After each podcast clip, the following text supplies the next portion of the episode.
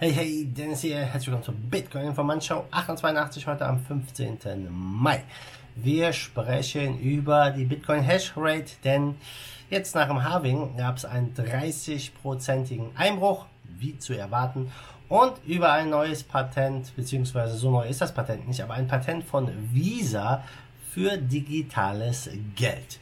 Wir starten mit dem Preis und jo, wir stehen bei 9500 und 34 aktuell, waren gestern auf 9,8, sind jetzt wieder ein bisschen runtergefallen. Also der Bitcoin bounced ein bisschen hin und her, schafft es aber nicht nachhaltig über die 10.500 zu gehen. Und solange die 10.500 nicht geknackt werden, Leute, solange sind wir noch in einem Downtrend. Ich hoffe, dass sich das bald ändert. Aber ähm, wir alle wissen ja, wie schnell das gehen kann. Innerhalb von wenigen Stunden ja, kann der Bitcoin um tausende Dollar steigen oder auch fallen. Aber gucken wir jetzt mal rüber zum Bitcoin-Netzwerk, was die Hashrate angeht. Das Halving ist jetzt ein paar Tage durch und äh, wir hatten jetzt einen 30-prozentigen Abfall der Bitcoin-Hash-Rate. Also ja, ziemlich, ziemlich heftig, würde ich sagen. Und äh, Cointelegraph hat mit einigen äh, Minern und äh, Experten aus der Branche darüber gesprochen. Denn ähm, es ist natürlich ein Event, was äh, ja teilweise einen großen Einschnitt für die Miner bedeutet. Denn Block Reward, das war das dritte Halving, ja, beim Block Reward wird ja im Endeffekt die, das Einkommen der Miner um 50% reduziert. Das wurde jetzt reduziert von äh, 12,5 BTC pro Block auf 6,25 BTC pro Block. Und das bedeutet natürlich, wenn man nur noch die Hälfte verdient und der Preis sich nicht verdoppelt, was er nicht gemacht hat, ja, werden viele Miner unprofitabel, denn die Kosten überwiegen den Ertrag und der größte Kostenfaktor bei den meisten Minern ist nun mal die Elektrizität. Deswegen haben wir ja so viele Miner in China, wo ja die Stromkosten teilweise subventioniert werden. Äh, aktuell in der Regen Regenzeit sogar nur ein Cent pro Kilowattstunde anfallen.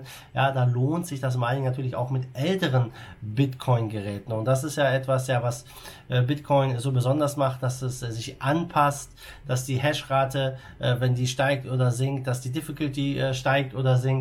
Und äh, das ist immer also in sich alles in einer Waage hält. Und auch wenn jetzt hier 30 Prozent vom Netzwerk weg sind, ja, ist das keine, ich sag mal, jetzt nicht so eine riesen äh, Geschichte, denn das bedeutet natürlich jetzt, dass die unprofitablen Miner aus dem Markt rausgehen und ja, die 30 Prozent, ähm, die machen ungefähr 30 Prozent aus, ja, wie gehabt. Aber die profitablen Miner, die größeren Miner, ja, die die ähm, sehr schlanke Operation, schlanke Kosten haben, die verdienen natürlich jetzt die Coins, die die anderen Miner theoretisch verdienen könnten und ja, das stärkt diese Miner. Also das Bitcoin Network wird letztendlich in die starken Hände gepusht, sage ich mal. Ob das jetzt unbedingt gut ist oder nicht, ja, wenn weniger Miner am Markt sind, das muss jeder für sich selber beurteilen. Ähm, letztendlich überleben hier nur die Starken und die, die äh, die geringsten Kosten haben mit den neuesten Geräten, das ist klar.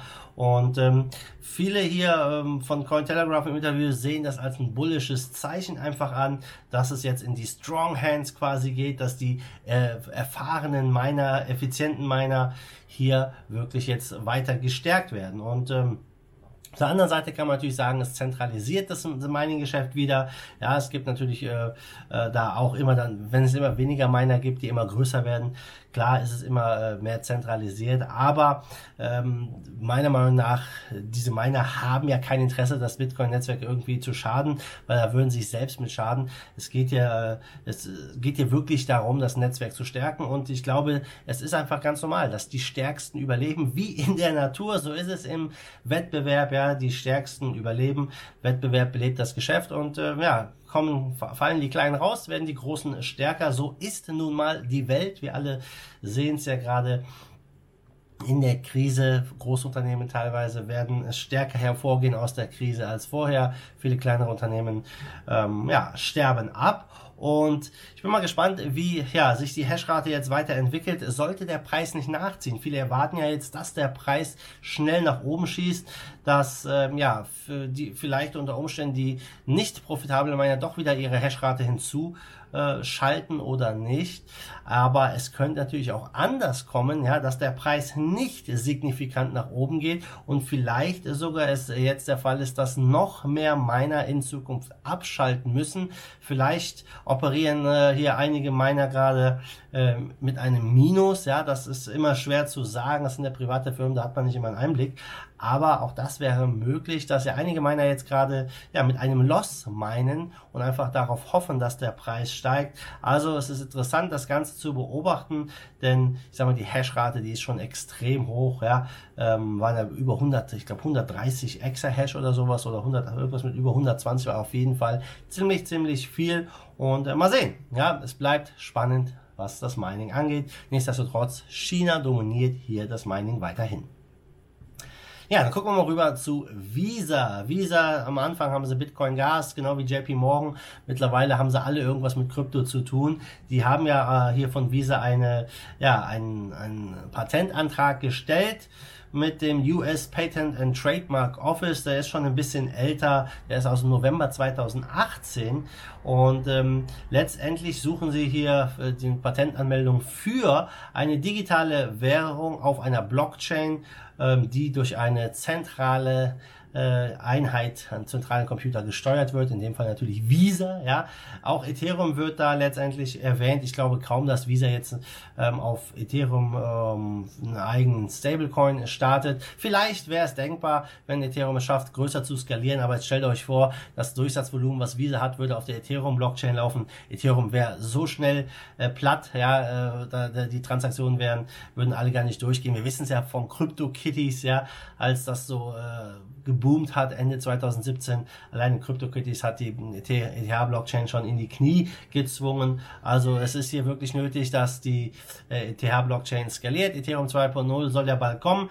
Sehr gespannt darauf, äh, wie sie das hinkriegen. Aber letztendlich dieses Patent von Visa für diesen Stablecoin ähm, reguliert im Endeffekt, dass sie halt, ähm, wenn digitale Dollars ausgegeben werden, diese äh, Dollars in der echten Fiat-Realwelt im Endeffekt vom Konto ähm, runternehmen, also von aus der aus dem Umlauf nehmen und es scheint wirklich, dass Visa hier und die Großen auch in der Blockchain-Kryptoszene immer stärker mitmischen wollen. Sie sehen das hier als Alternative und ich glaube, es ist nur eine Frage der Zeit, bis wir jetzt hier ins digitale Zeitalter, digitale Geld reinkommen.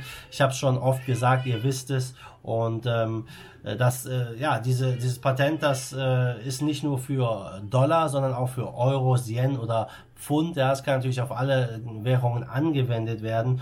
Und äh, ich bin mal gespannt, wann wir hier jetzt aus den USA oder Europa äh, die ersten konkreten Vorschläge sehen werden. China ist ja schon sehr weit, was das angeht. Und auch hier, glaube ich, ist es nur noch eine Frage der Zeit. Jo, zum Schluss gucken wir mal Markt. Wir stehen bei 258 Milliarden Marktkapitalisierung. Bitcoin 67,5 Prozent. Du siehst es, der Bitcoin leuchtet grün.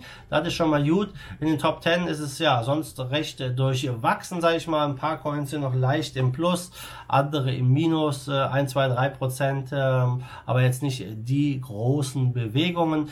Top-Gewinner hingegen zu gestern ist Oh My Go mit 34 Prozent Kursplus.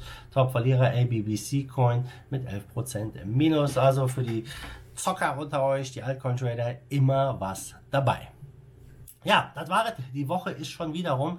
Ich weiß nicht, wie es euch geht, aber äh, die Zeit fliegt. So gefühlt äh, seit diesem Lockdown, auch wenn sich jetzt bei mir nicht so viel geändert hat, ich bin ja eh mal zu Hause, ja, ähm, habe ich das Gefühl, dass die Zeit irgendwie wirklich rennt. Und jetzt haben wir schon Mitte Mai. Ja, unglaublich, äh, wie, wie schnell das geht.